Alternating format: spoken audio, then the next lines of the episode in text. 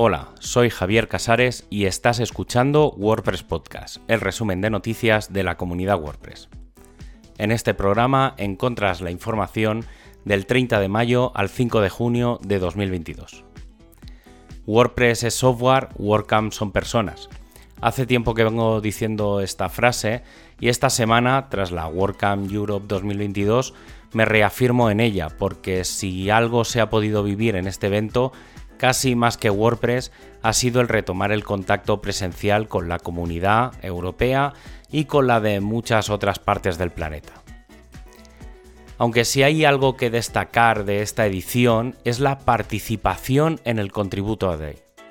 En principio había que apuntarse en un formulario separado del de registro, algo que hicieron 600 personas, pero acabaron llegando a asistir hasta 800, lo que ha convertido este día especial en la participación en WordPress en el que ha tenido más presencialidad.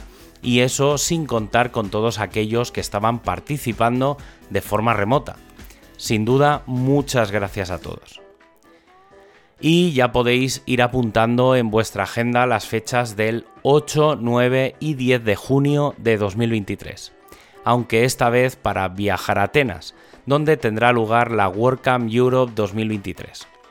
Si te interesa, ya sabes, europe.wordcamp.org barra 2023. Y mientras llega la WordCamp Europe del próximo año y siguen las meetups y WordCamps locales, lo que tenemos ya adelante es el camino hacia WordPress 6.1 con el roadmap de esta nueva versión en cuanto al editor. Y es que Matías Ventura ya ha publicado los siguientes pasos en el que la sensación es no tanto de avanzar, sino de optimizar lo existente. Mejorar el editor de plantillas a nivel de experiencia de usuario, priorizar los patrones por los bloques a la hora de crear y seguir ampliando los estilos globales y las herramientas referentes.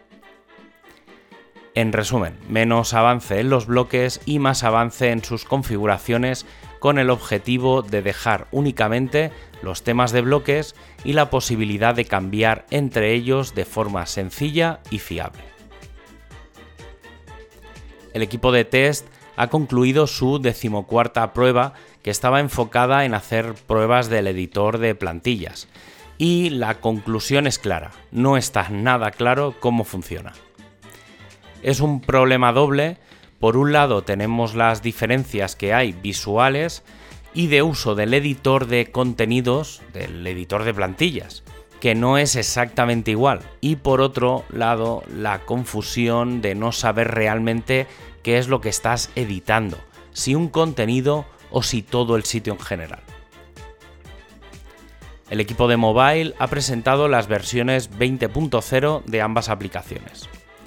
Tanto en Android como en iOS se han incluido las opciones de incluir una imagen desde una URL, mejoras en la ayuda para conocer la aplicación y mejoras de accesibilidad. Y para acabar, ya sabes que tienes todos los enlaces para ampliar la información en wordpresspodcast.es. Un abrazo y hasta el próximo programa.